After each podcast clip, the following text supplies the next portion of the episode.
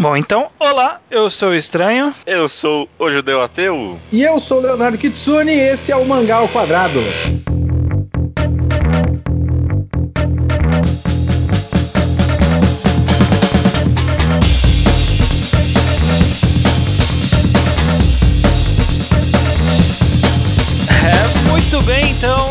Ateu, estamos aqui de volta, trazendo novamente a participação do Kitsune. Sim. E dessa Oi, vez pra não falar mal de otaku, olha só. Cara, eu tô tão feliz quando vocês me convidaram pra esse programa, falaram o tema, eu falei, olha só, eu vou estar num programa que o ponto do programa não é xingar pessoas. É, pois Tô Não, feliz. A, a gente vai dar uma volta grande pra chegar nisso também. Não se Ah, não, preocupa. Pensando no tema, depois eu pensei, não, ainda dá pra xingar pessoas. Sempre- Qualquer tema dá pra xingar sempre dá, pessoas. sempre dá. O tema dessa semana é desconstrução.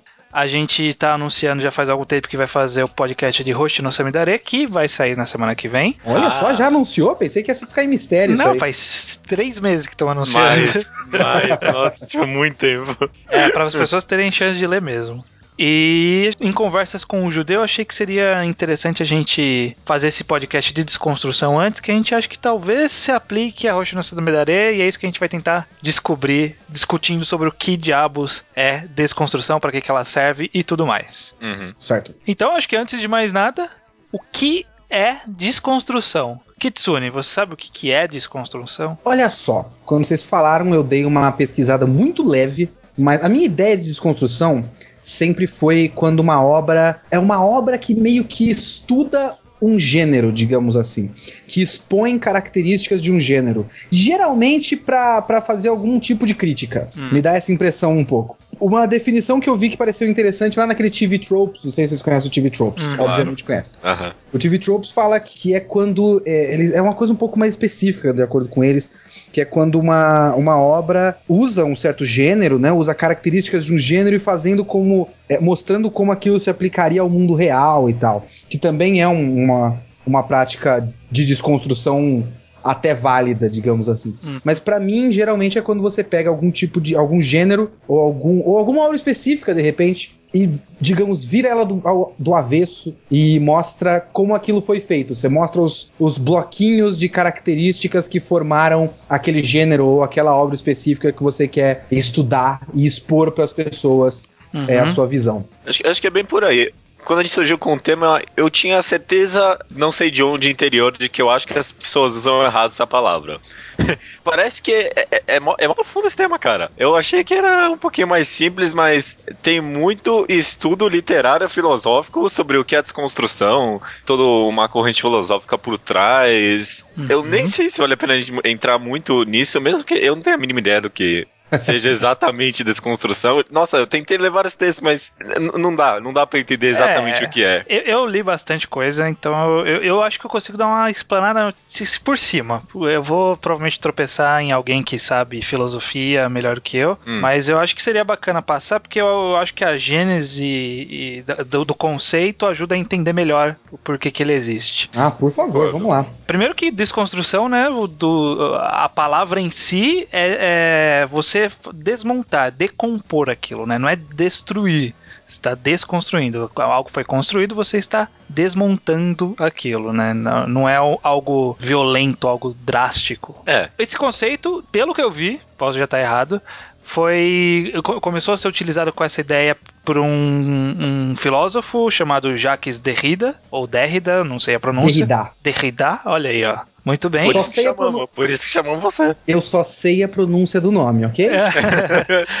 então, pelo que eu pouco entendi do, do, do muito que eu li em relação a isso, eu, eu não li os trabalhos dele, eu li pessoas falando do trabalho dele, até- eu nem achei, na verdade, eu procurei e não achei o, o trecho específico que ele fala de desconstrução, mas aparentemente a ideia dele é que você consegue. É possível você formular um argumento perfeitamente válido contra qualquer interpretação que uma pessoa tenha de uma obra. Só que não é possível. Não, então, é possível É, sim. não, sim, sim. O- Como assim não é possível? Eu concordo com ele nesse sentido. A ideia dele é que a sua análise vai se aprofundando mais e mais nos conceitos apresentados em uma obra. No caso dele, ele fez análise literária, mas aplica para qualquer coisa, né? É que você vai, vai decompondo os elementos que compõem aquela obra até chegar num ponto que você chega em informações que não são da obra. São informações Hum. que vêm de outro lugar, né? Que são é, gêneros, conceitos, clichês, tropes, ou mesmo definição de palavra,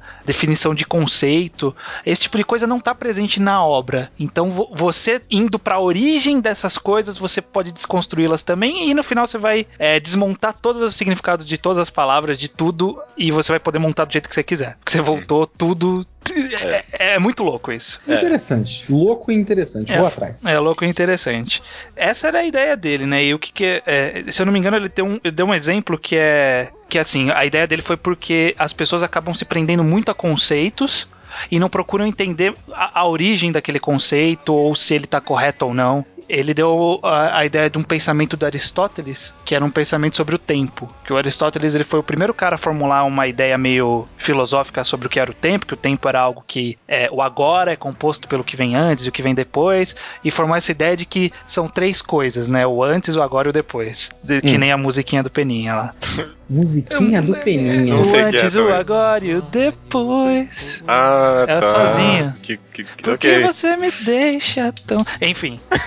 Tá bom, tá bom. Segue o jogo. É, e ele disse que depois que o Aristóteles fez esse conceito, ninguém nunca mais discutiu se, tipo, se estava correto, se não tinha uma outra interpretação. Todo mundo simplesmente trabalhou em cima dessa ideia que ele teve. E aplicando-se isso a, a- a obras, por exemplo, a gente pensa assim, porra. Por exemplo, Garotas Mágicas. A gente não para pra pensar de onde veio, qual é a ideia, qual é a origem, por que existem garotas mágicas. A gente simplesmente aceita que existe e não tenta entender a fundo esse conceito. E aí surgem obras como, sei lá, Madoka, que tenta pegar a origem e falar, porra, como que isso se encaixaria num, numa, num mundo moderno, ou como se isso encaixaria com uma visão mais realista. É, esse tipo de quais coisa. são as incoerências próprias daquela estrutura, né? Exatamente. Uhum. Essa é a ideia. Olha só que bacana. É, só pra, só pra constar, caso alguém que entenda esteja vendo, é, é, o que eu entendi é que a- apesar do Derrida ter essa, essa filosofia, ele mesmo chegou à conclusão que tem um twist aí da impossibilidade da jornada de alcançar essa análise perfeita de qualquer coisa. Uhum. Porque a sua análise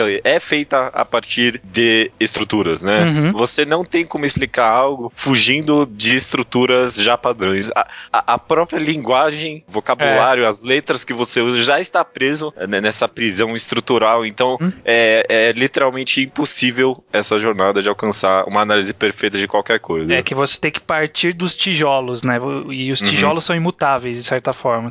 Se, se você for refazer os tijolos que são o alfabeto, os significados das palavras, aí você perde tudo, né? É, não tem como você explicar sem as palavras, justamente. Ah, bom, chegou na conclusão de que a gente vai é, chegar num nível tão profundo que até não vai fazer tanto sentido fazer o- desconstruir mais do que isso. Seria mais ou menos por aí, né? É, por aí. E mais essa ideia de desconstrução é, uh, moderna, né, que hoje em dia a gente utiliza para tanto os autores utilizam para fazer, a gente utiliza para analisar. Essa na, ideia na ficção em geral, né? É, na ficção em geral é justamente essa ideia de você é, entender um gênero, um conceito, uma ideia, um significado e reinterpretar, reinventar, subverter ou analisar, apenas explorar aquela ideia para como um, um trabalho, né, um trabalho artístico. É porque tem muito trabalho acadêmico que eles começam com é, reconstruindo tal coisa. E aí o que a pessoa faz basicamente é dividir a coisa em partes e analisar cada parte individualmente e mostrar como, em geral, ah, isso aqui não faz sentido, Uhum. isso aqui não deveria estar aqui e tal. Um monte de trabalho acadêmico que a gente vê por aí começa com é, deconstructing algo. Né? Aham. É, é meio pretencioso, né? Aham. É, esse é até um problema dessa coisa de desconstrução que todo mundo trata meio como algo pretencioso, né? Sempre, nossa, cara, esse autor é muito pretencioso de querer reconstruir o gênero dos mecha. É porque isso é complicado, porque hoje em dia, hoje em dia eu odeio começar frases com a frase hoje em dia. Mas enfim, hoje em dia, É a sociedade contemporânea moderna. Exatamente. Nowadays, tá difícil de você saber exatamente o que é desconstrução, o que é sátira, porque as coisas se cruzam, Uhum. né? É, essa é até uma discussão pra gente fazer daqui a pouco, né? Sim. né? Eu lembro de um artigo no Cracked que eu achei muito legal. Acho que eu já devo ter citado isso no Twitter um monte de vezes já. Que é um artigo que, que se chama Eu não sei dizer se eu posso levar a sério as coisas ou não. Um negócio assim. Uhum. Eu já mostrei esse negócio pra vocês, não? Não lembro. Não, mas pra mim não. Era um cara que ele pegou quatro trailers, se eu não me engano. Eu não vou conseguir achar agora.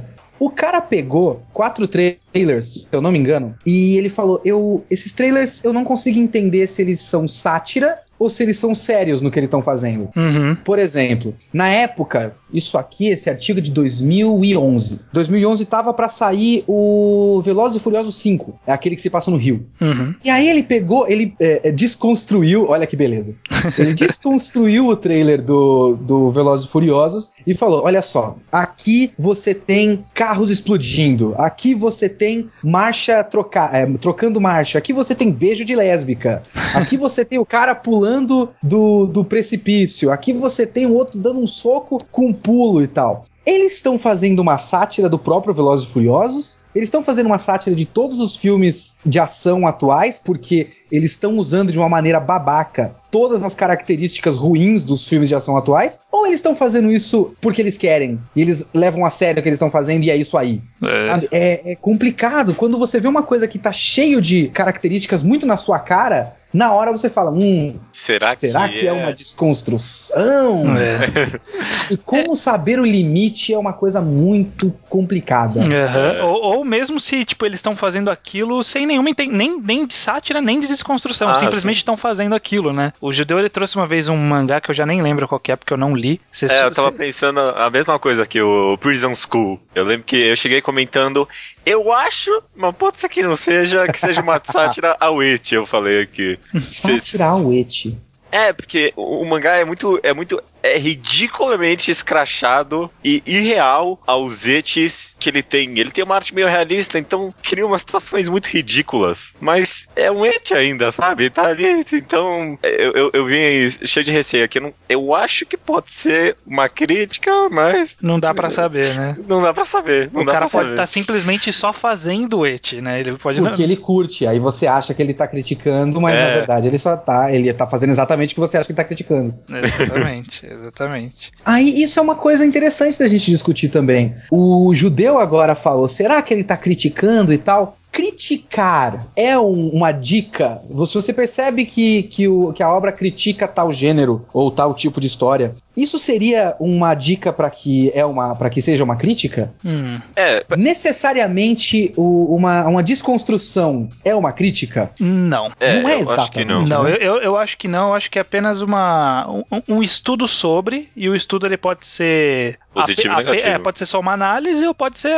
pegando o que, que tem e falando, ah, isso aqui não presta, isso aqui não presta, isso aqui não presta, eu vou fazer do jeito que presta. Hum. São, são formas de fazer, eu acho que... É, que... esse negócio de fazer, eu, eu, todo mundo tá fazendo errado, eu vou fazer do jeito certo, é, é uma, é uma, uma dica também. Quais seriam obras que vocês acham que estão fazendo mais ou menos desse jeito? Que fizeram isso? Eu, eu vou fazer do jeito certo. Eu não consigo lembrar de exemplo agora. Ó, oh, é, é porque é, é, é, um, é, um pouco curioso, porque no TV Troops ele coloca isso como reconstrução, né? Uhum. Ah. O, o, ele coloca o oposto de desconstrução, mas eu acho que é a, mesma coisa, é, na verdade. Pra você reconstruir, você tem que desconstruir antes. Você tem né? que desconstruir antes para colocar os pedaços depois, sim. Justamente. Seria o próximo passo, na verdade. Uhum. É, um exemplo muito bom que eu acho que ele coloca aqui é Tegen Topa Guren Lagan, que uhum. para mim é uma reconstrução daquele é, mecha fantasioso que durante os anos 80, sei lá, perdeu completamente sentido, e aí chegou nos 2000 os caras porque ficou uma merda aquilo e fizeram para melhor, né? É, ele é uma homenagem a um monte de coisa, mas ao mesmo tempo ele pega algumas características e, meio que vira do avesso, assim, né? Uhum. Por exemplo, eu tava pensando nisso hoje antes de, de gravar, no próprio Guren Lagan, que eu gosto pra caralho, que todo mundo sabe que eu gosto pra caralho. Uhum. E eu tô lendo nesse momento One Piece para tentar chegar no, no One Piece. E assim, além de ser uma desconstrução e reconstrução e sátira e homenagem a puta que pariu, ao mecha, ele é, num, num âmbito mais aberto, ele é o shonen, né? O Guren Lagann. Sim. O shonen em geral. A segunda parte do Guren Lagann, isso seria spoiler pra alguém? A gente pode cagar pra isso aqui, né? Ah, acho que sim. Acho que todo mundo tem uma ideia de que lutam com galáxias, né? Isso, eu nem ia chegar aí.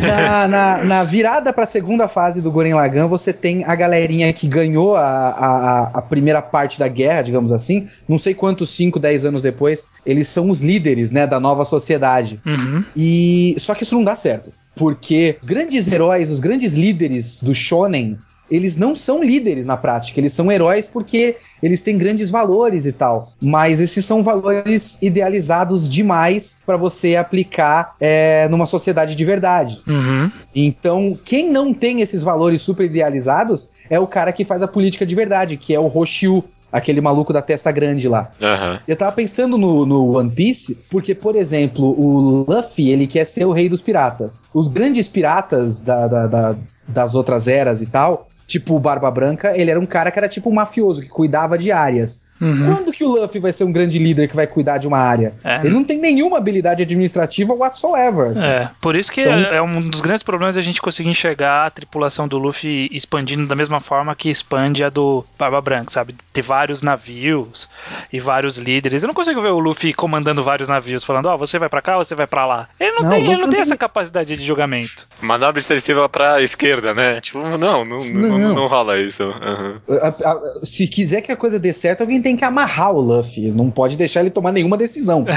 É, justamente. E aí o Gurren Lagann ele brinca com isso também, né? O, o, o cara, pra mim, um dos meus personagens preferidos do Gurren Lagann é o Roshiu, que é o cara que pensa. Só que o cara que pensa não é valorizado nesse, nesse gênero. E aí o, o Gurren Lagann meio que expõe isso, né? Uhum, Tanto é, que ele é o, o- esse personagem é um personagem criticado. certo. Então é um pouco por aí. Mas o interessante pra mim, pelo menos, é isso, que em, em nenhum momento, aliás, acho que só quando eu parei pra pensar nisso, eu pensei que Guren Lagann faz alguma reconstrução ou reconstrução, porque ele realmente só fala bem da obra. Eu acho que quando, ele- quando ocorre justamente a reconstrução, é bem mais difícil ver a desconstrução, talvez. É que o Gurren Lagann ele não critica, né? Quando a É. coisa, quando algo está fazendo uma crítica direta, a gente já consegue hum, identificar um pouco mais rápido. É. Tem um, um anime, agora eu não lembro se é o Puni Puni Poeme ou Puni Puni Dash. Eles têm- são dois animes com nome muito parecido. Ah, sim, é o Puni Puni Poeme. Ele tem dois episódios só. Seria mais ou menos um OVA na prática. E ele, ele faz o seguinte: ele realmente brinca e desconstrói e critica muitas das coisas que estavam acontecendo na época, porque ele é dos anos de- do, do fim dos anos 90, no- anos 90, começo dos 2000, ele brinca muito com Sakura Card Captor. Então, é, tem trechos onde você vê que ele tá diretamente expondo é, sexualização das menininhas do Sakura Card Captor, né? Ele tá Aham. diretamente expondo qual é a consequência. Ele não é um anime sério, não é tipo uma Sim. doca, mas ele tá expondo que, tipo, essa é uma menininha que você tá vendo com uma roupinha fofinha matar monstro. É meio babaca isso. Eu acho Puni Puni Poeme meio ruim, na verdade. Ele é meio chato pra caralho. Mas, mas assim, é é uma merda. Eu assisti e achei uma bosta. Mas é uma desconstrução bem clara. Esse tá Sim. na sua cara, porque ele é meio escancarado. Uhum. Se eu não me engano, tem uns trechos que ele meio que quebra a quarta parede pra meio que falar pra você, olha o que que tá acontecendo aqui. Essa de- da, da crítica ó, e de, de- dessa exposição clara de problemas do gênero é uma, é uma das formas mais famosas de, de fazer a desconstrução. Eu acho que a outra, o- outra bem famosa, é uma que você citou de passagem no começo, que é de trazer pro mundo real. Eu não sei, não sei se foi o Sim. Kitsune ou foi o Judeu que falou. Sim. Ah, Que é, que é de você pegar a obra, pegar o conceito e falar assim, tá, e qual- quais seriam as implicações reais disso daqui? Né? Por exemplo, o, o mundo nunca seria o mesmo se tivéssemos o super-homem. E É. Quais, quais são as implicações da existência de um ser super poderoso, né? Aí E a aí gente você tem, o a Watchmen. gente tem o Watchmen, a gente tem o Redson, né? O Entra Foi o Martelo. Que é exatamente isso, ó. Existe um, existe um ser super poderoso, o mundo não é o mesmo. Ou sei lá, por exemplo, o Bokurano. Bokurano, é, assim, existem robôs gigantes lutando. Pessoas estão morrendo por causa da luta, sabe? A cidade está sendo destruída. O robô pisa nas pessoas e mata um monte O de robô gente. pisa e- nas e- pessoas e fala: olha, morreu 400 mil pessoas nessa sua luta. Porque realmente você tá num, com um robô gigante no meio da cidade. Que é uma parada que o próprio Evangelion faz, né? É, ele evacua a cidade, né? É, Não, mas o Evangelion tem, tem trechos, por exemplo, o Toji Suzuhara lá. Uhum. Ele é o primeiro.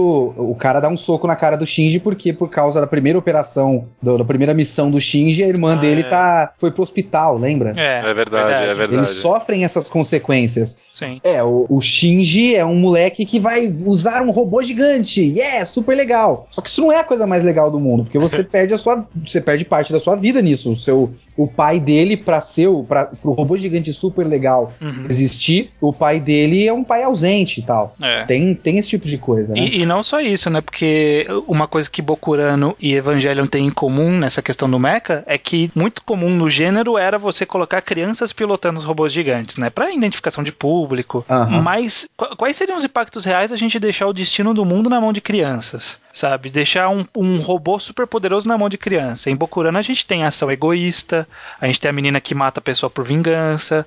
A gente tem a menina que tem medo de, de, de participar, ela não quer dirigir, sabe? Ou No, É, isso no Evangelho tem não faz. É, ele tem mais ou menos, tem um impacto psicológico do, no É. Shinji, da pressão dele ter, ter que pilotar, né? É, o, o Evangelho ele analisa mais pra dentro, pelo que você tá falando, o Bokurano ana- analisa mais pra fora, né? Também. Pra Se dentro- você coloca a criança pra decidir coisas que são em escala global muito importantes, Uhum. quem garante que vai dar certo, né? Exatamente. Tem muita, muita coisa que a gente tem que parar pra pensar que, por exemplo, o freezing. O Hum. freezing é um negócio que alguém tinha que parar e falar, cara, como vocês estão. Não faz nenhum sentido a organização dessa, dessa militar que vocês estão fazendo. Sabe? É tudo muito, muito tosco, na verdade, tudo que eles estão fazendo. Aham. Aí, se alguém colocar isso na, na prática, não faz o menor sentido. É, às vezes pode parecer que a desconstrução é uma forma mais, mais cínica ou sarcástica do conceito, né? Mas acho que não, não é, sabe, tipo, uma coisa mais. É, ou cínica ou sarcástica ou, tipo, mais brutal. É, É, desconstru- é um desconstrução é você jogar a realidade, e a realidade é cruel, e o mundo não é assim. Mas eu acho Uhum. que a desconstrução não precisa ser exatamente desse jeito, né? É porque eu acho que, assim, do ponto de vista do autor, Uhum. eu fiquei pensando, e se fosse eu pra desconstruir alguma coisa? Que motivo eu teria pra desconstruir algo? Já pararam pra pensar nisso? Que se eu quero desconstruir, se eu, se eu quero homenagear é uma coisa. Uhum. Tipo, cara, eu cresci assistindo Cavaleiro do Zodíaco. Eu quero fazer uma série onde tenha cinco caras de armadura. Uhum. E aí eu vou. Ou, ou isso vai ser plágio, ou eu posso dizer que é homenagem e eu sou o novo Quentin Tarantino. É, é. E, então, eu posso homenagear. Se eu vou desconstruir, geralmente é porque eu quero expor alguma coisa. Uhum. Se você vai expor, em geral, ou você vai tirar sarro daquilo, ou você vai é, mostrar como aquilo tá errado, entre aspas, errado Hum. entre muitas aspas aqui, né? Sim. Então vai acabar indo ou pra uma sátira, ou pra esse lado de, de deixar a coisa mais brutal, mais cínica, mais, mais dark, né? É. Tá errado, isso aqui tá errado, gente, olha só. É. É os filmes do Nolan do Batman, por exemplo. Aham. É, então. mais ou menos uma desconstrução. Dá pra, dá pra analisar como desconstrução. Sim. É, ou talvez Você- justamente uma reconstrução, né? Porque ele pega e faz. Bom, eu não quero falar isso, mas faz pra melhor, né? Tenta pegar todas as estruturas que Batman tinha, ou o próprio Kuranaga pegar as estruturas que tinha e fazer aquilo melhor. Não necessariamente criticando, né? Mas só tornando mais coeso e, e Uhum. justamente melhor e estruturado. É. Ele voltou pra estrutura, mas deu uma rearranjada nela. Mas mesmo quando você faz pro melhor isso aí, né? Você tá justamente melhorando alguma coisa que você acha que é uma merda naquilo, É. né? Ou, É, ou não eu- só isso, né? Às vezes pode ser só um processo de do, do autor querer dar um, um- tipo um sopro novo para pro gênero, né? Tá tentando trazer um- um- uma nova visão para aquele gênero. É, parece bem, isso parece pretensioso, mas É. o, o cara Ah, pode sim. muito bem, tra- por exemplo, o caso do Nolan, ele trouxe um novo sopro pro gênero dos super-heróis no cinema, que foi é, trazer mais pra realidade, né? É, que não deu certo, porque agora o que tá dando certo comercialmente, me comercialmente no caso, né? Comercialmente mesmo é a abordagem Marvel, que é a abordagem mais próxima do espírito dos quadrinhos. Exatamente, mas, Eles mas ele dão uma adaptada pra realidade, mas não é do jeito Nolan Uhum. de, de deixar aquilo ruim e sujo pra baixo, né? Sim, mas também, Eu- mas a, a ideia do Nolan pode ter sido justamente trazer uma possível nova abordagem, sabe? Nunca, a gente não precisa mais ficar preso às rédeas antigas Sim. de que o filme de super-herói tem que ser, tem que ter um monte de explosão, tem que ter é, lutas gigantescas. Ele pode pode fazer muito bem uma história voltada na, numa disputa mental entre dois personagens. Eu sou da teoria, e eu falei isso já no VideoQuest sobre o último filme do Batman, de que toda a história do, do- dos três filmes do Nolan são uma espécie de desconstrução, que usar esse termo é uma coisa meio perigosa, mas enfim. Uhum. Eles são uma desconstrução do que se entende de história de herói pra chegar num ponto onde ele prova no último filme, ele prova não, ele cria uma situação onde um herói é necessário. Uhum. Porque a gente não sabe exatamente se o herói, nesse estilo vigilante, a figura central que vai solucionar os problemas do mundo. A gente precisa disso ou a gente precisa realmente de polícia e política e lei? Uhum. Né? Porque não são figuras centrais, é uma coisa muito mais horizontal, entre aspas, mas enfim, é uma coisa um pouco mais espalhada. Entendi. O terceiro filme cria um- uma situação onde mostra que a total falta de organização causa o caos, o excesso de regras não soluciona nada e alguém no meio termo incorruptível é que é que pode solucionar isso e aí entra o Batman. E ele desconstruiu tudo pra construir de novo o conceito de que sim, mesmo no mundo real, mesmo com o cara tendo que comprar milhares de capacetes pra, pra- no atacado pra des- pra desviar a atenção e não perceberem que ele tá fazendo um uniforme, Uhum. e mesmo com tudo isso, sim, esse cara é necessário e possível. Não só possível como necessário, não só necessário como possível. Uhum. Eu acho que os filmes do Nolan são uma espécie de desconstrução, sim. Sim, sim. E, e principalmente porque ele, ah, é, ele fomenta a discussão sobre, não só sobre o gênero, mas sobre os conceitos que o gênero traz. Né? Olha, sobre... Isso é um bom ponto. Fomentar a discussão, de repente, seja. é, tá certo que a gente pode discutir qualquer coisa, mas Sim. se a obra força você a discutir aqueles pontos, é, É. já é uma boa dica de que o cara tá desconstruindo. Porque é- você percebe que, que alguma coisa tá fora do eixo ali. Uhum, E aí você vai comparar com o que você conhece, né? exatamente. Aí é uma boa dica, sim. É, exatamente. Você busca entender melhor o que, que aquilo representa. Por exemplo, exatamente essa discussão do, do que é o herói e da necessidade dele é uma discussão que a gente não tem no gênero de super-heróis. E ele trazendo à tona essa. Qual, qual é o significado de ser herói? Só de trazer, fazer as pessoas pensarem nisso. Faz também, por exemplo, novas obras passarem a pensar nisso, ajuda a fomentar a discussão, ajuda a, a evoluir as ideias, a entender melhor os conceitos. Eu acho que, que só por isso já é válido, né? É, o Tarantino é, re- é rei em fazer isso, né? Os filmes dele, além de ser uma salada de referências, em geral o que ele faz é ele pega um gênero que ele curte e ele faz a versão dele. Recentemente eu assisti o Cães de Aluguel, que Uhum. eu tinha comprado o DVD há três anos e não tinha assistido. Ah, excelente. O o Cães de Aluguel é ótimo. E o Cães de Aluguel é um heist movie, né? Um filme de filme de assalto. Só que ele é um filme de assalto do jeito Que deu errado. que deu errado. E ele não. O legal do filme de assalto é a gente assistir a preparação do plano para o assalto e a realização. E ele faz justamente o contrário. Ele não mostra a preparação do plano, não mostra a realização, só mostra a consequência errada. Então Uhum. ele meio. eu Não sei se é exatamente uma desconstrução, mas você olha para aquilo e você não fala que aquilo é um, uma aventura, um filme de máfia. Você sabe que aquele é um filme de assalto. Uhum. É, eu acho que dá pra falar dessa construção, sim. Eu, eu não sei, eu, eu acho que talvez não tenha, não tenha que ter tanto medo de usar essa palavra. Porque a gente falou aqui no começo, mano, desconstrução não é necessariamente a crítica ou falar que aquele gênero tá errado ou não sei o que. É, é tentar chegar na, na essência da desconstrução é tentar chegar num entendimento único de algum gênero, alguma obra, alguma coisa, né? Se você tá fazendo isso através de alguma visão nova que você tem daquilo, né? Justamente, através da visão dele, pra mim eu acho que eu consigo considerar uma desconstrução. É, o, ah, olha só, uma ótima desconstrução, mais ou menos, é o Akiba Ranger. Vocês conhecem isso aí? Ah, eu vi, não assisti, mas eu vi. Eu ouvi É, falar. eu vi só o primeiro episódio. O Akiba Ranger, ele teve duas temporadas, ele é um tokusatsu, só que eles são é, são carinhas de Akihabara, é, são os Akiba Akiba Akihabara. Akihab- Akihabara, caralho. Os Akihabara Rangers, né?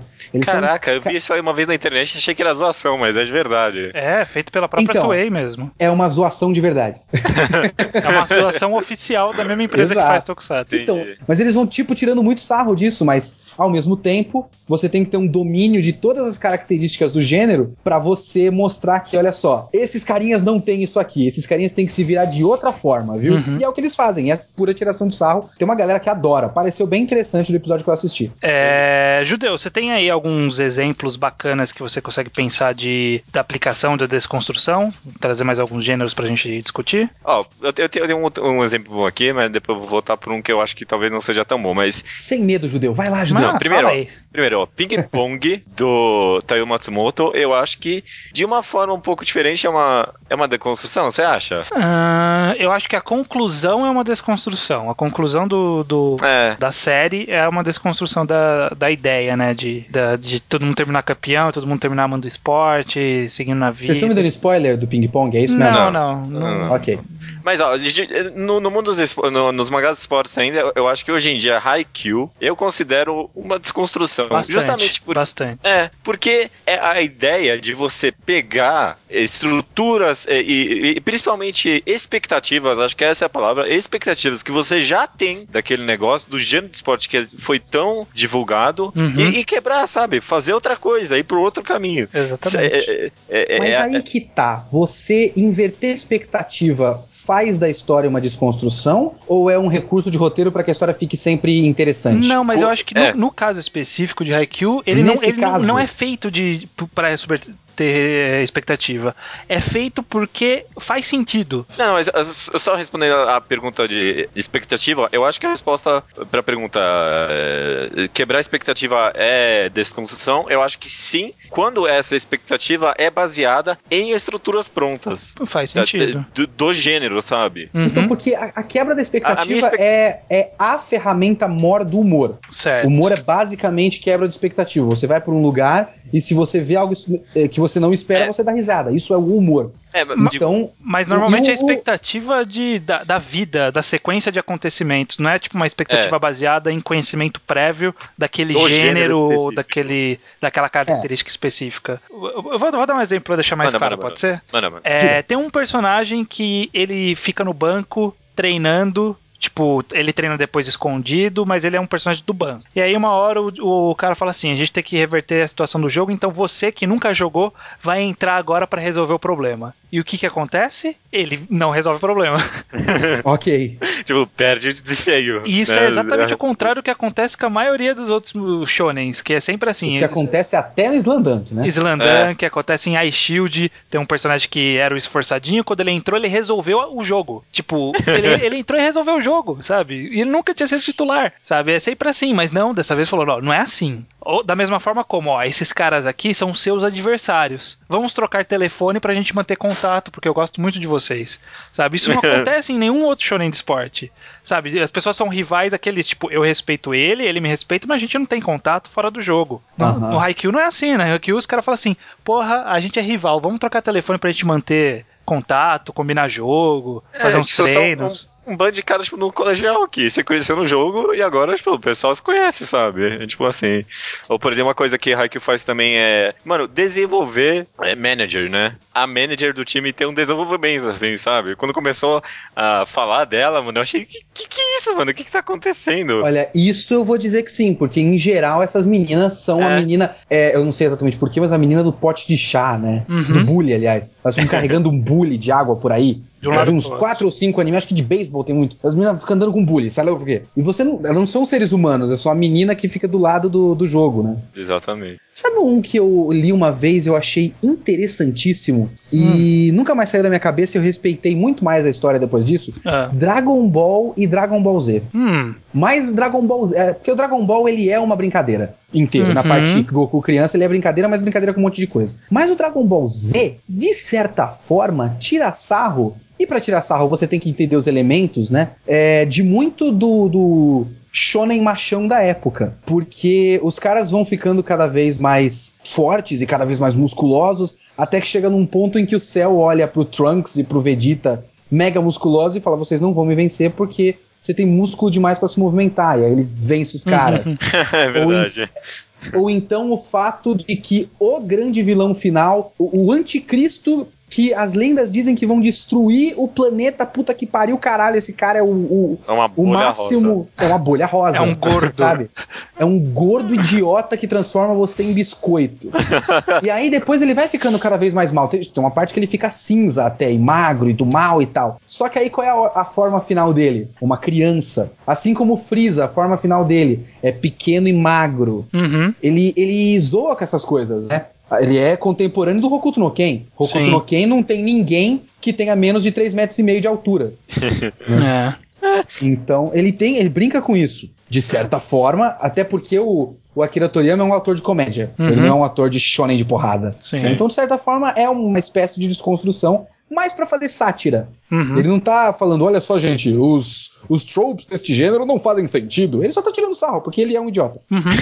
É, é. Quando você, quando você falou isso, eu já ia falar, não, eu acho que ele é, ele é justamente um dos porradeiros, mas trouxe uns argumentos válidos aí. Eu acho que em alguns aspectos ele pode ter sido uma crítica, assim. Não, não digo Nem- nem uma crítica, pode ter sido só É, uma sim. subversão. É. É. Porque ele não tá dizendo isso, gente. Olha só o que vocês gostam. Porque uma crítica é mais ou menos isso, né? Olha só o que vocês estão gostando. Uhum. É, você, isso aqui não, isso tá errado e tal. Ele só tá brincando com aquilo e fala: Eu curto isso aí também, mas olha só como dá pra deixar engraçado e pá. Uhum. É que nem esse último filme aí que passou, o, o Batalha dos Deuses. O Deus da Destruição é um cara que, que começa a guerra porque ele não conseguiu pegar o pudim do Majin Buu.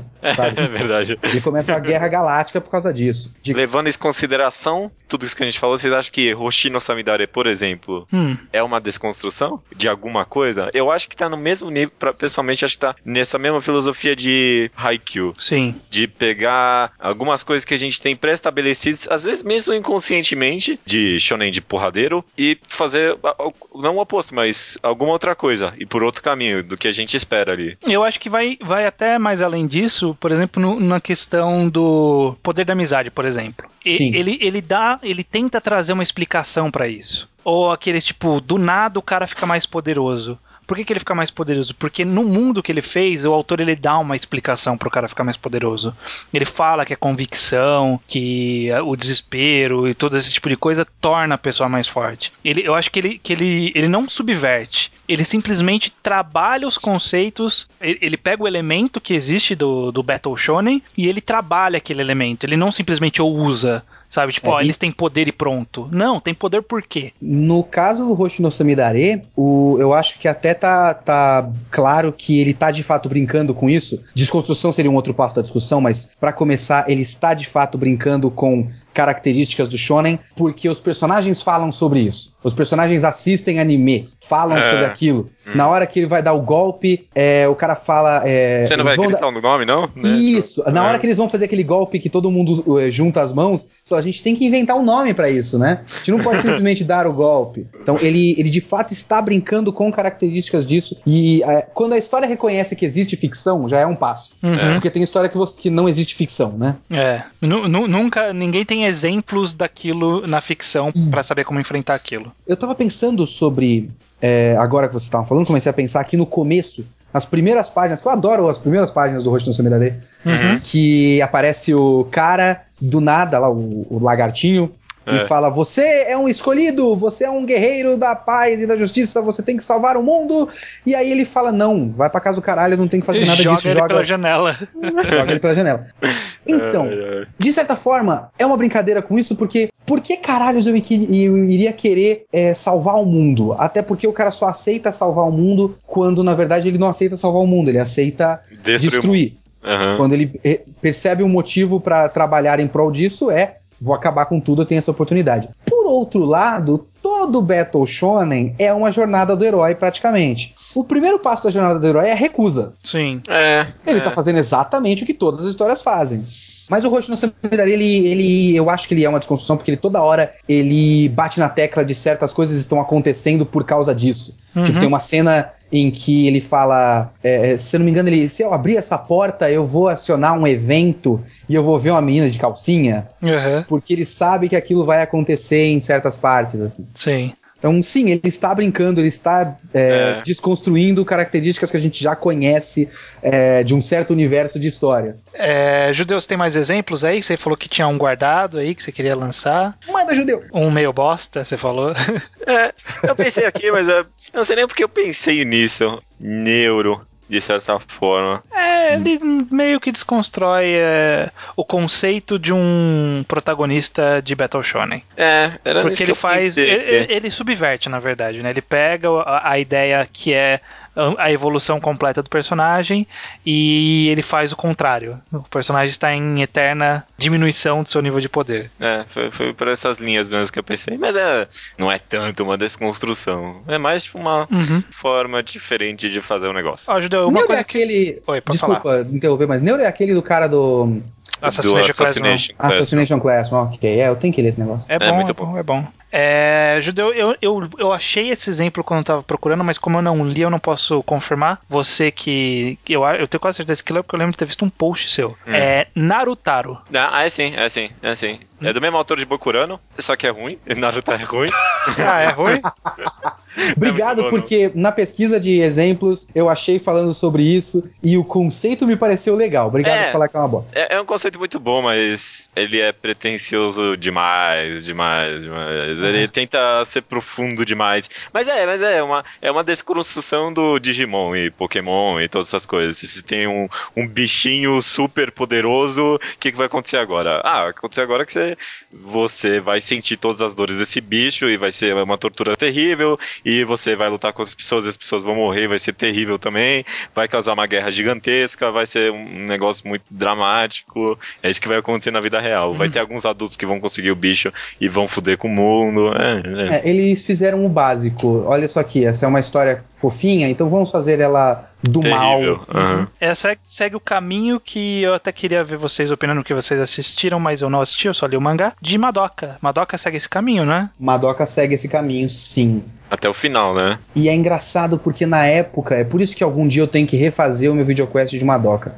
É, a gente ficou com esse, com esse bullshit de desconstrução do Moe. Uhum. Como se- na época, provavelmente a gente nem entendia direito o que é Moe. Eu não sei se entendo até hoje. Eu, eu acho que é a desconstrução da Garotas Mágicas, na verdade. É, É, sim, é isso aí. Aí, a gente já foi pelo caminho completamente errado.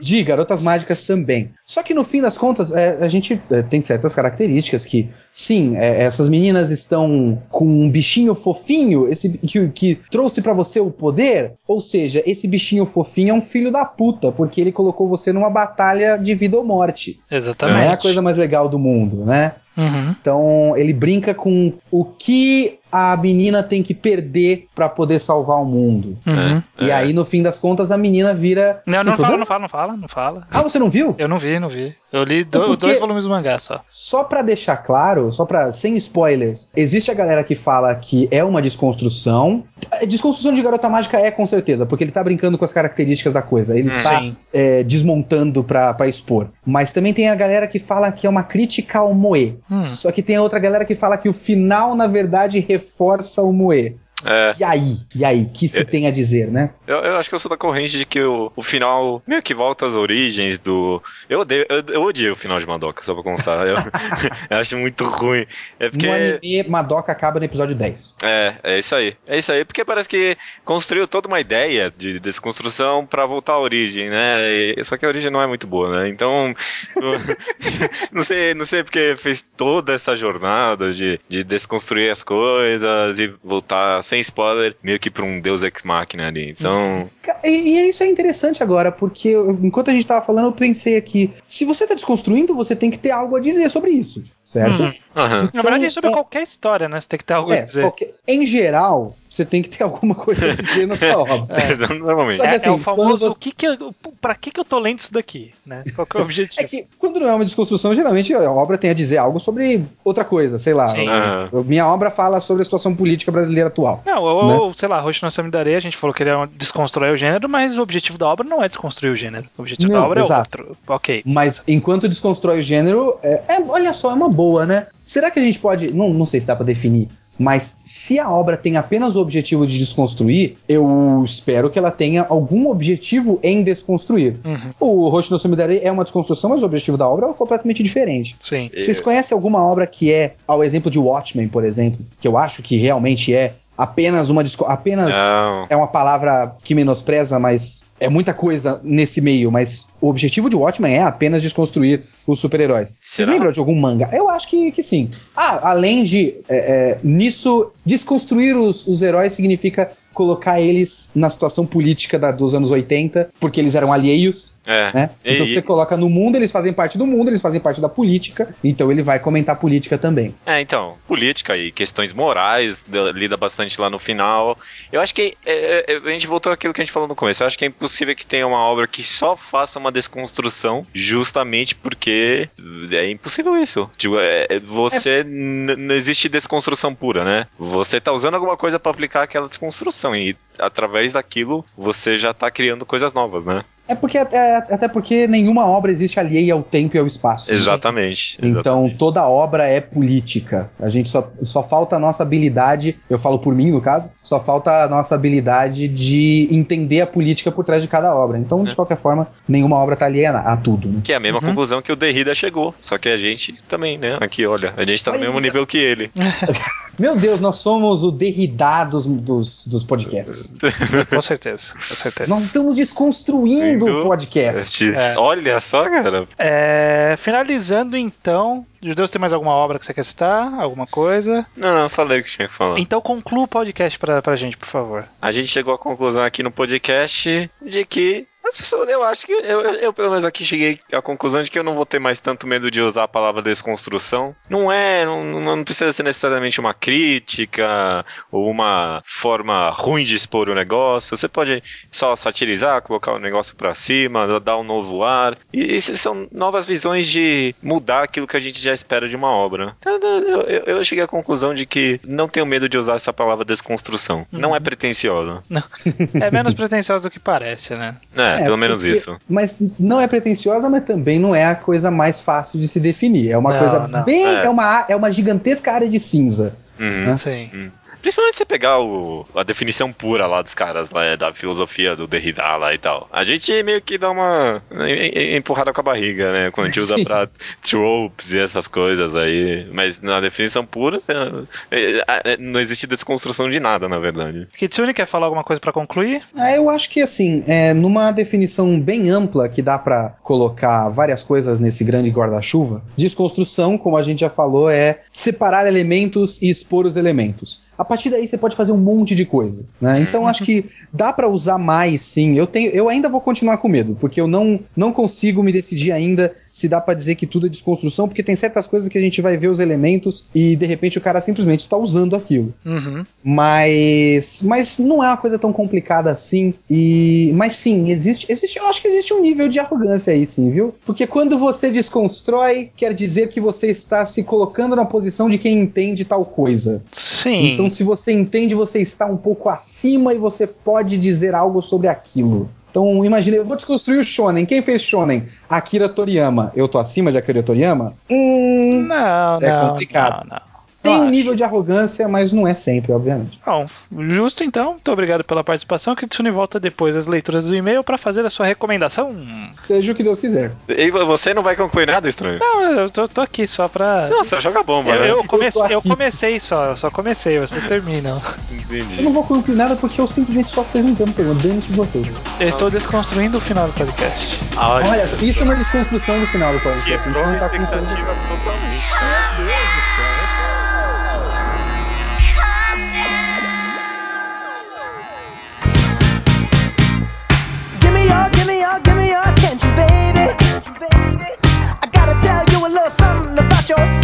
É, leitura de e-mails.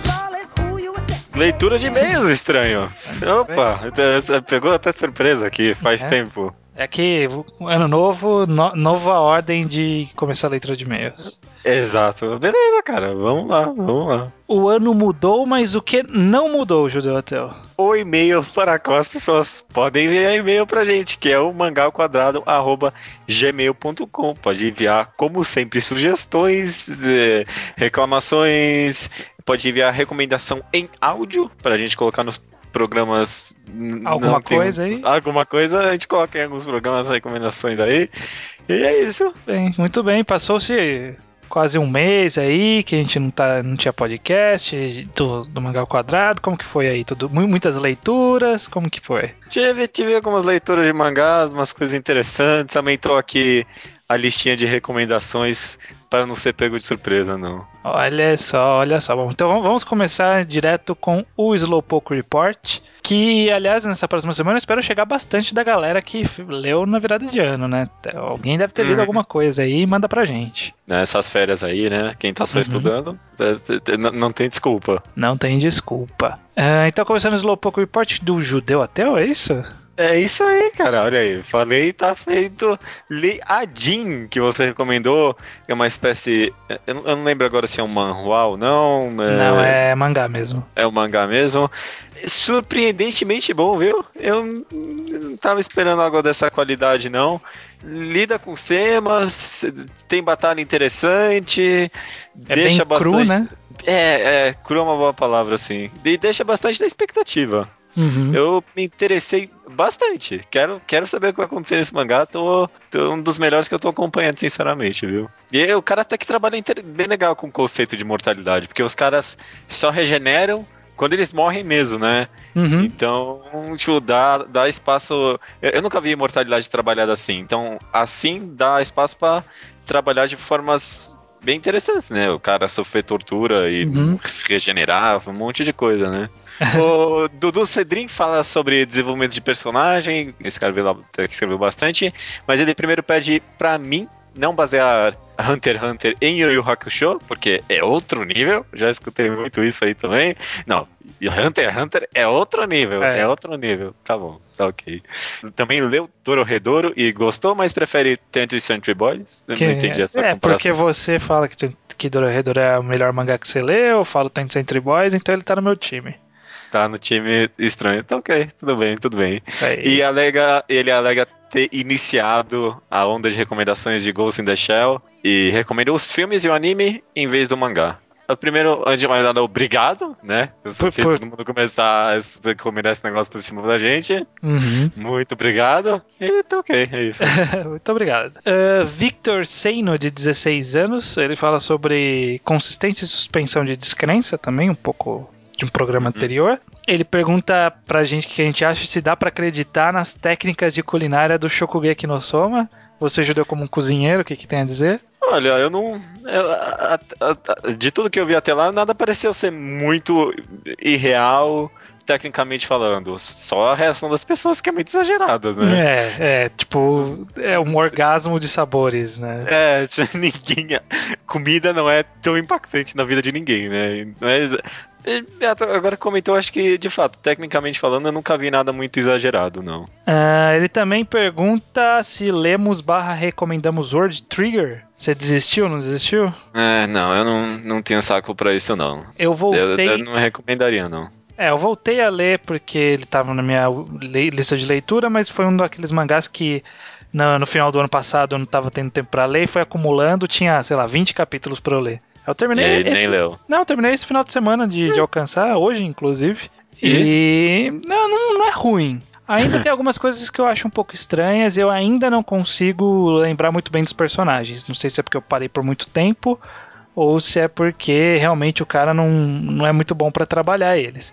Mas eu gosto do conceito, então eu vou continuar levando pra ver pra onde ele tá indo. Eu, eu não, É. não recomendo nem desrecomendo. Eu, eu digo pra você fazer o que o seu coração mandar. ótimo, ótimo, maravilha. E também pergunta se lemos ou assistimos Steins Gate e o que achamos. E, né, pra mim nem adianta se perguntar, né? Ah, não, eu não vi, mas eu ouvi falar muito bem. Era um dos animes que eu tava querendo ver uns tempinhos aí. Não, não, não li, não li nem assisti, mas parece ser bom. É, É isso, é isso, não sei. É, Shiro Opa, Shiro Inu, 24 anos do Rio de Janeiro, formando em medicina veterinária, ok? Quando vocês falaram, ele comenta aqui, quando vocês falaram de suspensão de descrença, gostaria de ter feito um comentário sobre é, os mangás de esporte. É, diz aqui, você é objetivo, estava lendo Haikyuu e estava gostando até que começaram os diálogos intermináveis durante uma jogada. Em um só lance do jogo, que no nível deles aconteceria em 5 segundos, há conversas enormes. Isso me incomoda bastante. Então, eu tenho que levar a sério as conclusões da conversa na velocidade da luz ou o jogo dos caras. Porque é impossível as duas coisas acontecerem ao mesmo tempo. É, eu, não- eu nunca tinha parado pra reparar isso em Haikyuu até comentar. Eu nem lembro disso, na verdade. Eu juro que eu tentei lembrar alguma cena que ocorre isso. Hum, Eu, eu, eu vejo o autor tendo um bom trabalho em relação a isso, de não colocar esse tipo de coisa. Ele sempre conclui a jogada pra depois ir pro papo. é, pra mim também. Ou no, ou no máximo que acontece é algum pensamento interno do- de algum personagem, alguma coisa assim. Uhum. É, No último capítulo. a- a- no último capítulo, aliás, teve justamente isso, né? Do nada o, o personagem fez um negócio lá bem inesperado, nem mostrou o raciocínio por trás. O Renata com aquele. O feint lá dele, né? O, Uhum. Deu passe falso lá. Eu, eu não, eu não quero tipo, responder, tipo, eu não acho que isso acontece. Porque não sei. eu não acontece lembro disso acontecendo. É, E eu acho que mas- é porque a qualidade do mangá é tão boa que, que isso passa por cima. Eu acho que não é motivo pra parar de ler, não, cara. Dá uma, dá uma forçada aí. Que eu não É bom. lembro, e se tem, é pouco o suficiente pra não chamar atenção. é, pra mim também, pelo menos isso, né? Uhum. Insista, por favor, Shiro Ino, cachorro branco. ah, tá. Deve ser que é cachorro branco. Não é cachorro, É. o Shiro é branco. É, não sabe, é, e não sabia que era cachorro. É, Eu acho que é. Enfim. Vamos partindo para as rapidinhas. Primeiro, o Kaze nos lembra do Saitama como overpower. Na verdade, bastante gente nos lembrou do Saitama. Que a gente Aham. esqueceu de citar no caso dos níveis de poder, né? Lembrando que o último podcast foi sobre níveis de poder. Faz tanto tempo que ninguém vai lembrar. é verdade. É, e ele diz que níveis de poder vem da nossa necessidade, né, necessidade humana de classificar as coisas e pessoas, ranquear, definir padrões para então comparar. Aí ele cita como a nossa sociedade é competitiva, como tem a meritocracia, todas essas coisas que são reflexos desse nosso desejo por ranqueamento. Ah, bem, ne- nem imaginei tão profundo assim a coisa, mas acho que sim, né? Fa- Faz sentido, faz sentido. É. É, e, a- e só sobre o Saitama, realmente foi, foi vacilo não ter comentado, né? Porque é meio que uma desconstrução do negócio. Hein? É, é, é, é. É, é, é, olha Sei. só. É, faz sentido, faz sentido. Mas é, eu, eu lembro de ter anotado, eu não falei porque no papo acabou não tendo como encaixar. Não rolou. Enfim. Beleza. O Diego Amaral pergunta se a gente pretende fazer um mangá enquadrado de Akira. Se eu terminar de ler um dia, a gente faz. É, eu terminei de ler e I'm not even impressed. Ah, precisaria, sério? Não... precisaria vir alguém que gosta muito do mangá pra dar um apoio, porque eu não, fiquei empolgadão não com, com o mangá, não. Não. A Ah, história vai- é boa, a ideia é boa, mas a forma como ele vai levando eu não gosto muito. Os personagens. É, Bleach tem mais profundidade em termos de personagens. Ok. é, sé- é sério, cara. Tipo, você não consegue descrever a personalidade de nenhum personagem. Porque eles são totalmente rasos. Enfim. É, eu- não reparei isso até agora, mas quem sabe. Vai ter gente brigando com você, só pra vai, constar. vai, mas é a minha opinião. Enfim. Tá certo. Igor Mendonça, 17 anos, comenta da, do maior exemplo que possui de inconsistência de níveis de poder, Reborn. Ok. Mangá no qual o protagonista é massacrado pelo chefe da organização que ele tinha acabado de derrotar no, no arco anterior. É tipo isso, ele fala, né? O, o pai dele é o chefe da organização que ele tinha derrotado no arco anterior, né? Né, Tinha massacrado, e aí chega o chefe e massacra ele no arco, no arco seguinte, sem justificativa nenhuma. É, tem, tem- o, o Reborn não tem uma explicação muito clara de como você melhora o seu poder ou algo do tipo, e fica muito jogado. É, ele considera Kenichi, Hunter x Hunter e One Punch Man como bons exemplos no quesito de níveis de poder, Uhum. ou, ou como trabalha os níveis de poder, né? Porque One Punch Man não tem uma boa, um bom nível de poder, né? No, entre os É, tem personagens. um nível de poder, né? O Saitama é impossível, aí tem o Genos que é tipo, é quase impossível, e todos os outros, ninguém é tão bom quanto ele, sabe? Tipo, não chega até aos pés. Não, não, tem os outros lá que se comparam com os gênios lá, né? Tem que, tem que ver isso aí, né? Porque eles apanham bastante, esses caras. Eles sempre aparecem pra apanhar pro Saitama ganhar no final. É porque acho que, é que os inimigos são tão overpowered que, tipo, Só o É, Saitama. mesmo, só, só, só o Saitama, tipo, mesmo número um lá, não, não dá nada, sabe? É, ele também recomenda Lex Luthor, Homem de Aço e Irredeemable, como obras que trabalham o conceito da existência de um ser tão poderoso. Provavelmente do Superman. We had... É, do Superman que ele tá falando. Hum, curioso. Beleza. É bacana, eu, É. eu queria pegar histórias boas do Superman, porque normalmente é tudo meio sem graça. É bom que você fala isso, porque. É bom que você fala isso, porque o Lemos, 19 anos, estudante de geografia, ele acha que a melhor forma de se trabalhar com o Superman é justamente tratando ele como ser humano. É por isso que ele recomenda. Ele fala que uma das melhores histórias que trabalham isso é As Quatro Estações, que eu também acho Uhum. magnífico. É, eu As também acho legal. Acho que a gente já até comentou aqui uma vez. Ele também comenta que acha muito confuso os níveis de poder em Dororedoro.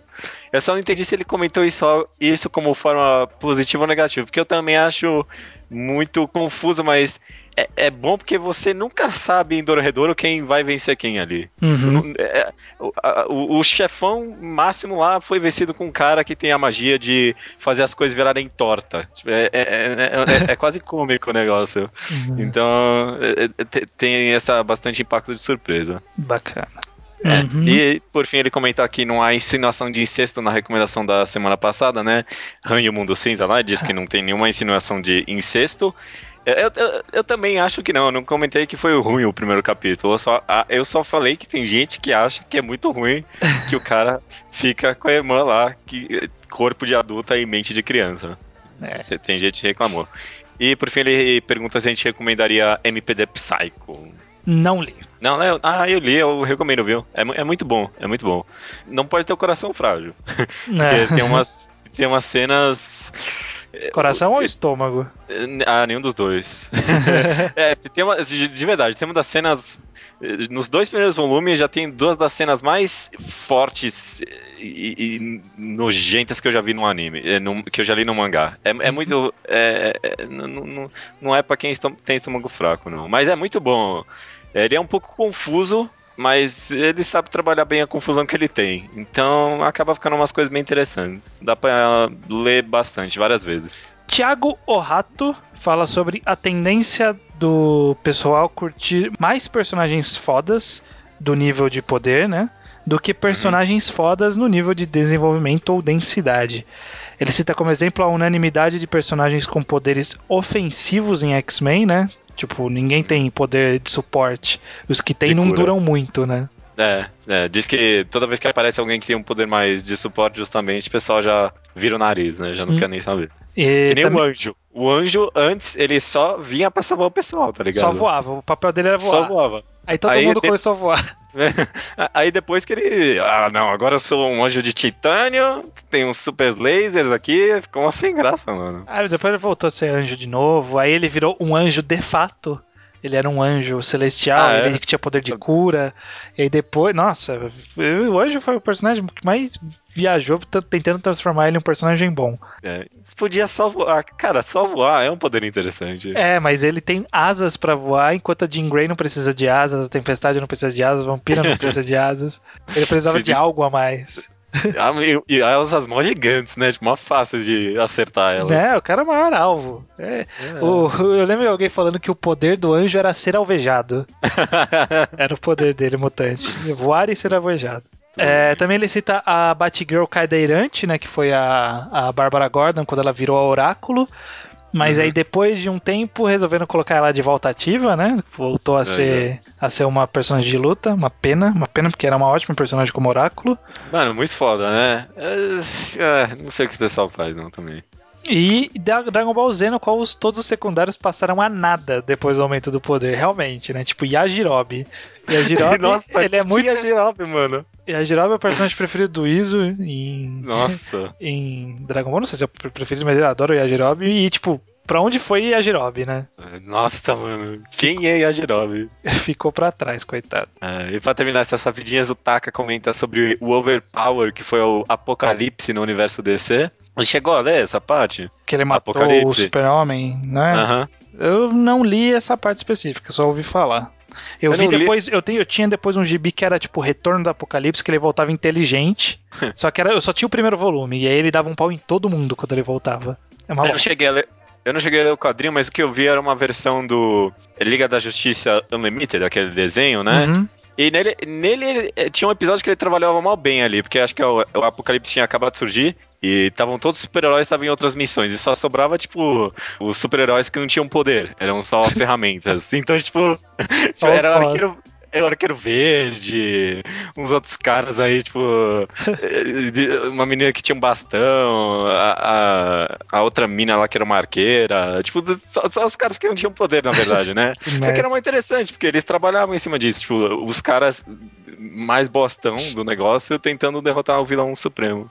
Trabalhava bem legal esse negócio de nível de poder. Era um episódio só, mas foi bem legal. Só, só terminar aqui o Taka falou, ele comentou sobre o Cavaleiros de Ouro em Cavaleiros do Zodíaco, né? Que tipo, foi, foi pro lixo ali. É, o conceito de ser super fodão. Todo Uhum. mundo é mais fodão do que os Cavaleiros de Ouro. É, ninguém dá uma foda. E sobre Homem-Aranha.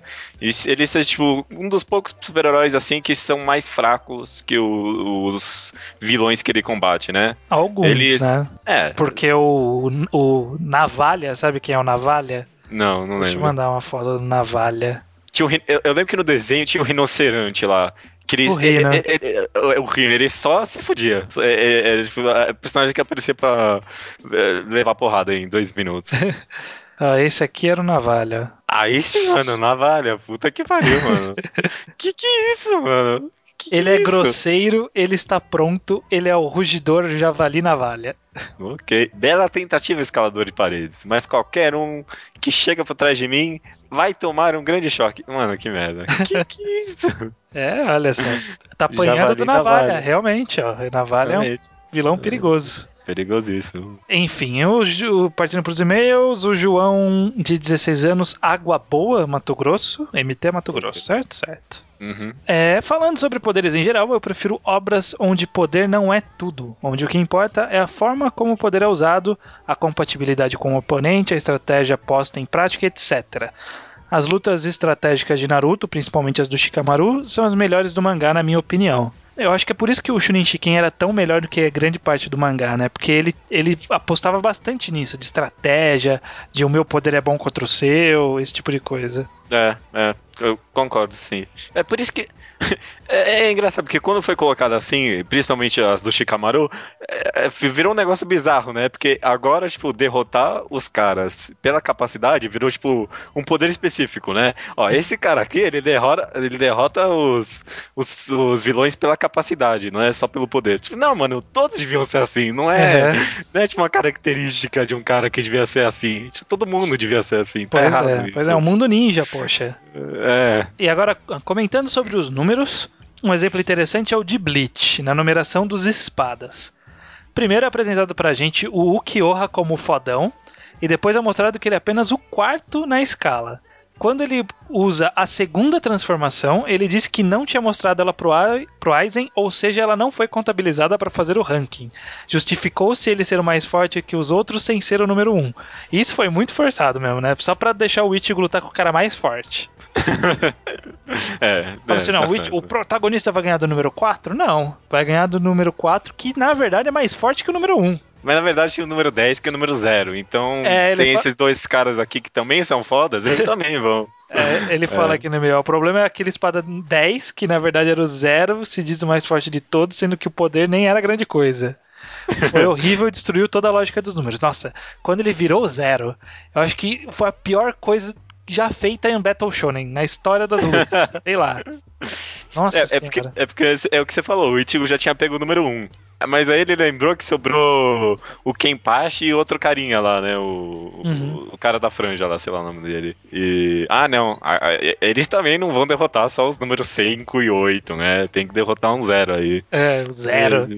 Puta, É, zero. Zero é o negativo. É men- pior que um, cara. Não, Pior não que um, mano, não tem essa. A lógica do, do cubo é aquela lógica de quando você ia brincar de, sei lá, esconde-esconde, a cara falava primeiro, aí o outro falava zerinho. Zerinho ia antes do primeiro. É. Aque- Aquele cara que botava agulha no pe- pedra, papel, tesoura, sabe? Puta, que que é isso, mano? Isso era sacanagem mesmo. Agulha. E ele sempre ganhava quando era conveniente, né? Tipo, não, agulha É. ganha de tesoura. Era por que não? Ganha de tesoura. Não, agulha ganha de pedra. Por que não? Ganha de pedra. Era sempre uma. Puta, que bosta. É, é, pra terminar aqui, vamos com o Leonardo Feita, 21 anos, São Paulo, capital. É, ele diz aqui, citando um pouco sobre níveis de poder em Shogeki no Soma, é, eu acho que por mais que o Soma seja overpower desde o começo, dá pra perceber que existem muitas pessoas melhores que ele, né? Uhum. Eu acho que eu concordo com isso, é verdade. Apesar, é, é, O autor ele tá correndo um caminho perigoso aí que ele tá fazendo uma competição com notas e aí ele já tá começando a fazer umas coisas loucas com os números já. com os números. Eu, eu não sei, talvez a gente comente Shogeki no Soma um dia, mas eu já tô começando a achar que tá um pouco repetitivo agora que eu tô acompanhando. Não sei se é porque eu tô acompanhando ou não, mas não- já tá ficando com um gosto meio esquisito na boca esse mangá. É. Eu não- enfim, não sei. Enfim, continuando aqui, agora atendendo aos pedidos em Hunter x Hunter, por mais que exista uma escala de poder, onde você sabe que X é super forte e Y é só forte, isso sim é algo relevante dentro de uma luta, é, mas não é determinante. Isso é uma das coisas que torna Hunter x Hunter tão sensacional pra mim. Um personagem que, em tese, é mais fraco que o outro, dependendo da maneira que ele cria seu poder, é um dos conceitos também, você precisa criar o seu poder, e que ele usa, ele pode ganhar é, de outros personagens considerados mais fortes que ele. Uhum. É, e ele queria perguntar quando o estranho vai recomendar Dobotsu no Kuni Ai. Não, aí, aí é o aí, que não faz Ah, tá. Aí, ah, tá. Não, não- não sabia. É, Ele tá prime- esperando. primeiro do Hunter x Hunter, é, essa é uma das coisas que até me deixava interessado em Hunter x Hunter, que, pro que eu ouvi falar, a ideia era essa, você criava o seu poder e você podia, vo- você inventava qual, qual que ia ser o seu poder. E o seu poder poderia ser muito fodão, só que você tinha que ter um, um efeito negativo similar, sabe? Tipo fazer uma ficha de RPG do 3DT. Pra você ter Caraca, eu mais... não sabia que era sobre isso, Hunter x Hunter. Mais ou menos, né, na parte que desenvolve poder. Pra você ter mais poder, você tem que ter mais desvantagens, por assim dizer. Entendi. Por exemplo, aquele cara que é o Kurama do Hunter x Hunter, o Kurapika, Kurapika, Aham. ele, ele depois desenvolve um poder lá que tipo é um poder foda pra caralho. Ele se torna um dos personagens mais fortes do mangá num ponto. Mas pra Uhum. isso ele só podia usar os poderes contra uns caras específicos. Tipo, foi a restrição que ele se colocou. Então, pra ele ter esse poder, ele precisava oferecer algo em troca. É bacana essa ideia. É uma das coisas É, que me deixa interessado agora. até de ler, mas Aham. ainda tem um pouco de preguiça. Aham. É, e... E- no Tsunokuni, é porque o, o Leonardo Freitas tinha comentado por e-mail, eu falei, não vou deixar, não vou falar a sua recomendação porque eu quero usar. Só que eu acho que não vai caber. O Dobutsu no Kuni é o Animal Land, o mangá mais recente do autor de Konjiki no Gacha, o Zatibel. Ah, tá. Já. Nossa, é, alguém precisa recomendar esse mangá, porque toda vez que eu vejo ele me dá vontade de ler. É muito bom, cara. É muito bom mesmo, assim. É, é surpreendentemente bom. Porque Aham. eu achava que não ia lugar nenhum essa história e tá sendo muito bom. Eu tô lendo pela versão americana, então eu tô no volume 7 ainda. Não fui atrás dos scans, os scans passaram. Por muito tempo não tinha volume, aí de repente os, os scans saíram correndo na frente do volume americano. Mas Entendi. é bom, cara, mas eu não sei se um dia eu vou conseguir encaixar a recomendação. Então, por enquanto, tô citando aqui. Quem quiser ir atrás vai indo. Se quiser mandar uma recomendação em áudio pra mandar, a gente vê. Sacanagem isso que você fez com o Leonardo Fuita. foi viu? mal, Leonardo. Eu achei que eu ia usar na semana seguinte, mas.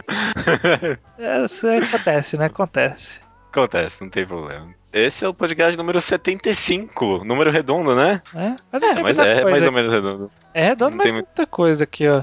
Por exemplo, é o número. É a idade limite para senadores no Canadá. Ai, nossa, não. 75 deve ser, deve ser boldas de alguma coisa interessante. Deve ser o quê? Boldas de alguma coisa interessante. Ah, vamos ver. Vamos ver. Bolda 75. Cara, deve ser. Não, não existe um casal que fez 75 anos. Ah, é verdade, né? Boda de brilhante ou alabastro. Alabastro. Que que é- O que, que é alabastro? Cara, você já viu essas bodas al- depois dos 75? não, Vai, ó, porque, primeiro, né, vai subindo bodas de, de pedras preciosas e chega no 60 é diamante. Aí chega a 61 é cobre. Cobre é pior que diamante, né? Mil vezes pior que diamante. Você prefere ganhar um vaso de diamante ou um vaso de cobre, meu amigo? É, aí depois tem telurita, sândalo, que eu não sei se é bom ou, ou ruim, ok. Depois tem platina no 70 65. Aí acaba, né? Tipo, as coisas boas. Aí passei ébano, neve, chumbo, mercúrio, vinho, zinco, aveia, manjerona. No final eles começam a botar umas árvores, café, cacau, cravo, salgueiro. Que que é isso, mano? 100 é bodas de Jequitibá. Que que é Jequitibá? Jequitibá é uma árvore muito famosa. Ah, é? Pena que ninguém nunca vai completar 100 anos de casados, né? Mas alabastro, alabastro, eu não sei o que, que é, parece ser bom. É uma designação aplicada a dois minerais distintos: gesso e calcite. Puta, gesso. Cara, que bosta de boda. Podcast de gesso.